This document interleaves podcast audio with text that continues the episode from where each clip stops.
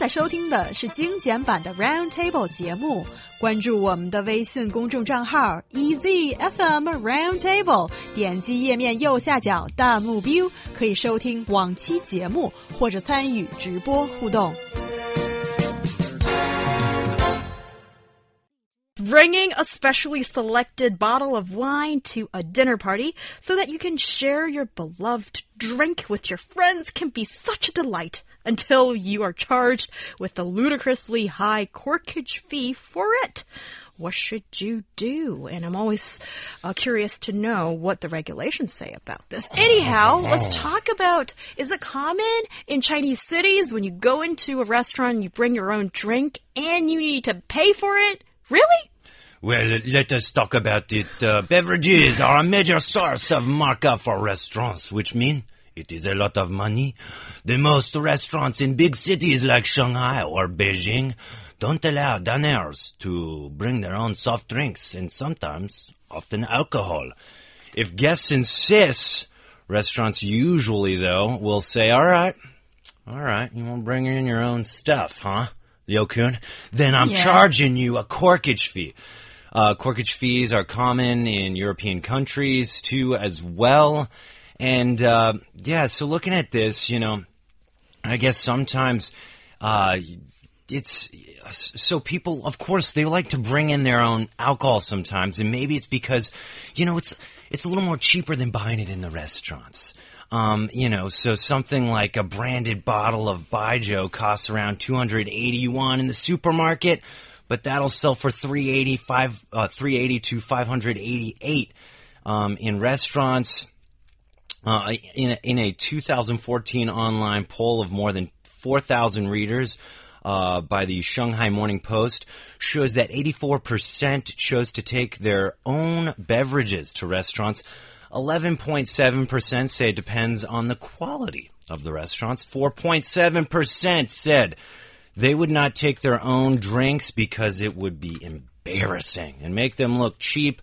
But I guess, you know, this does happen sometimes when people insist. They're like, no, I must have the, uh, my bottle of wine with this cheese. So, you know, there are some very big foodies out there that like to really pair things. And yeah. I guess under certain circumstances, yes, in China, in certain cities and whatnot, they'll say, bring it but we're going to charge a corkage fee. Why should that even happen? I've chosen oh. my specific bottle of wine to go with my beef or my lamb shank or my That's cheese great. and I'm bringing the wine. You don't need to Good do anything to for me, really, Whatever. I think. Do you, you think it's justified to have a corkage fee charged?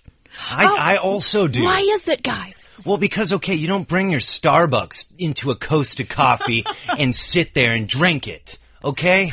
Like, this is my restaurant. I want to fill this table with people that are going to buy my products because I'm a business and I want to make I want to make money and I know that especially the restaurant business is a hard business to make money sometimes. So, when you bring in your own stuff, I lose a good portion of my money on that table. Whereas the next guy could buy from my menu and not be a cheapskate. Oh, cheapskate. Oh, now yeah, I bring my one, you're calling yeah. me cheap. What kind of yeah, business are you and talking about oh, yeah. hard life? I earned my money hard too. Well, then go, if you want to cook, you know what also is cheaper? Cooking at home. So why don't you cook your own food? Oh, and then oh, good drink your own out. wine, girl. Uh-uh. Well, don't if, be coming to my restaurant. If you're that restaurateur, you know what? I yeah. promise you, yeah. I'm not coming again, and I'm telling wait, my wait, friends wait not to come either. Listen, let's not get too hasty here. No, I'm let's, sorry, some okay, let's calm down. said. You should, you said. should. But let's make a compromise. You can bring your alcohol if I charge you a minor corkage fee. Well, then mm -hmm. you get to have your alcohol, and it's not going to be as expensive as maybe a bottle of my wine, unless you get maybe the same bottle. You bring in the same bottle. That's also tacky. Don't do that. but if you bring in a bottle of your own wine, you're like, it's very good. I would like to have this. It's going to cost you maybe a little less money than what I would charge you for my bottle, but you also have to pay me because you know what? I'm losing money on this deal. I, I can speak to both for both for both sides. Um, I think Thank you. for the restaurant first up for the Thank you. restaurant. yes, you b- b- uh, like restaurant business is hard. You have like if you own a restaurant, it's twenty four seven. It never stops, and uh, of course, bringing a wine will and wine usually the price sell sold. At uh, the the wine of a, the price of a wine, sorry, Yeah, the yeah. price of wine sold at a restaurant is more like three, two to three times Mm. more expensive than, and that's where the profit comes from. Yeah, thank you. Okay, Thank you. And now to me. no, I'm Yeah. not finished yet. Oh yeah, you, don't don't you finish. Keep Finish. going. And not to mention about the service fee of uh, a, a guy. What's what's what's what's Okay, the, the person- Somali sommelier. Yeah. sommelier. Sommelier. The this the service of the sommelier and also the cleansing services that's done to the glasses. Some glasses are really they, they need good attention and good maintenance, and that's the reason for the restaurant and for the consumer. I want to have this one to go with this cheese, but you don't have that wine. I want a good dinner. I want to bring this wine to this uh, to this restaurant. I want to have it there. You don't have necessarily have a good wine list that I can choose from. So certainly I would want I would want my own wine to to go with this uh, dinner. So I that's the reason from both sides. Yes, and certainly I think this is far more complicated than bring your own coffee to Costa or Starbucks. Mer, Mer, Whatever. Because this ser- uh, restaurant mainly is serving food. Drinks is only like a side thing. It's not. No. No, drink is way. a But integral also, part. but Yeah. that integral part, yes, it's integral because it makes most money for the Dude, business. dude. That is the integral part, but it's not the integral part for the customer. dude. I'll serve a mediator as a mediator later, but you you guys could just you know. Dude, okay, listen. I was talking to someone that does food and beverage for one of the major hotels here in Beijing. And I'll tell you, actually, they make huge revenue off their wine, Yeah. their alcohol, their spirits. That's spirits. where the money's from. That's where their money's from. So when you come to these places You have- where they can be filling that seat with someone that's going to buy what they're making money off of, why would they want to do this service for you? Why would they want to allow you to just bring in your own stuff? That's it's that just sounds weird. Like if you're to bring in your own wine, eat your own dinner at home if you're trying to save a buck. But when you go to these places, these places are for fine dining. And I think they take a lot of time and effort to make sure that this chef pairs the right wine with the right meal, these kind of things. Very classy places, as I understand. And so, in which case, you're taking a major part of their business. So keep that in mind. This is a compromise. And you know, in places like New York, that you see corkage fees get up to a hundred dollars Yeah. because of this reason.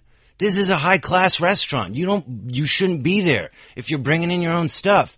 Cause otherwise, why aren't you just eating at home? You Well- think your stuff's better than what they got. Yes, I see what you mean, but don't forget that. Yeah. Okay, let's Yeah. let's look at the real situation here. Of course, that's a very powerful argument that Ryan just Mm, yeah. made.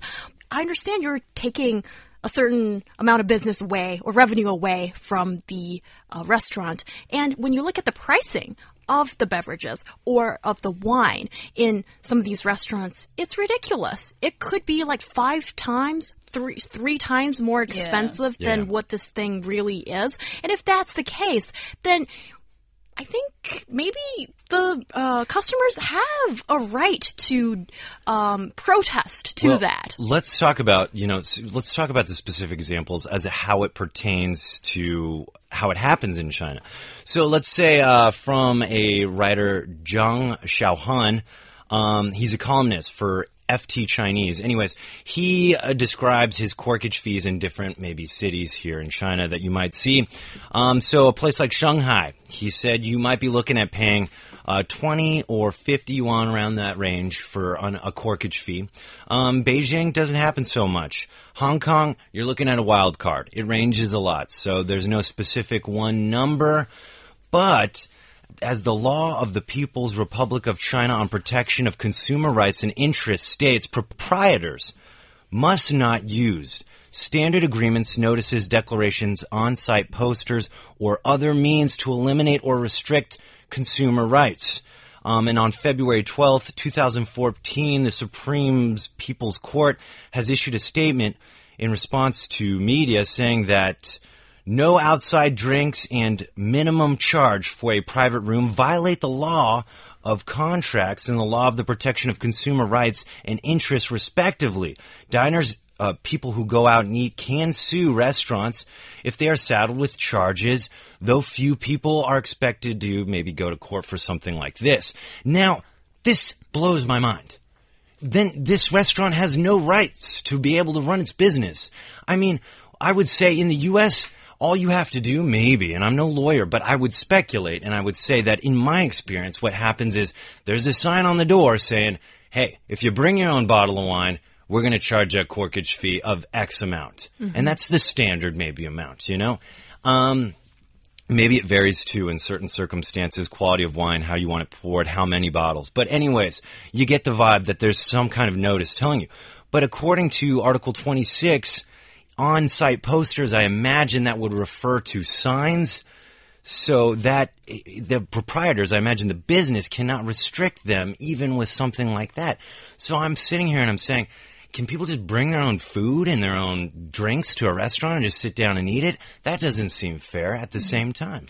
Yeah, the practice is food is certainly not allowed, but drinks, it's subject to, uh, to, to, debate sometimes, and um, in in reality, if it's a fine dining place in yeah. in Beijing, I think it's three hundred to five hundred yuan yeah. corkage fee. And the thing is, the law states it very yeah. clearly. Yeah, yeah. And I think the law is on the consumer's side. Yeah. I, I, no, let me say this. I think it's, uh, I think for the customers, the consumers should accept the fact that uh, wine and drinks are an important part for the business to make profit, and then just have to accept that uh, there is a reality of corkage fee. And uh, for the restaurant, I think it's important for them to diversify their purchase channels so that they can bring more uh, kinds of wine, and also they should. Um, there should be a reasonable proportion of corkage fee uh, to, to be charged. I mean, someone, some people can be consuming a really expensive wine, but that doesn't mean that you have to charge extra money, uh, of, of corkage fee, uh, I mean, upon them, um, because the service you provide them is merely, I mean, use a wine decanter or mm -hmm. sometimes just, uh, uh, providing service and that, uh, so the, the, the, the proportion of corkage fee should be reasonable. And so that I think both sides should, accept the reality and really uh, meet in the middle ground. Yeah, I yeah. suppose yes, for uh, that I can agree. And if there is already a service fee that is being levied on restaurant goers, then maybe a corkage fee is like a double yeah. charge. I don't think that is very reasonable in that kind of circumstance.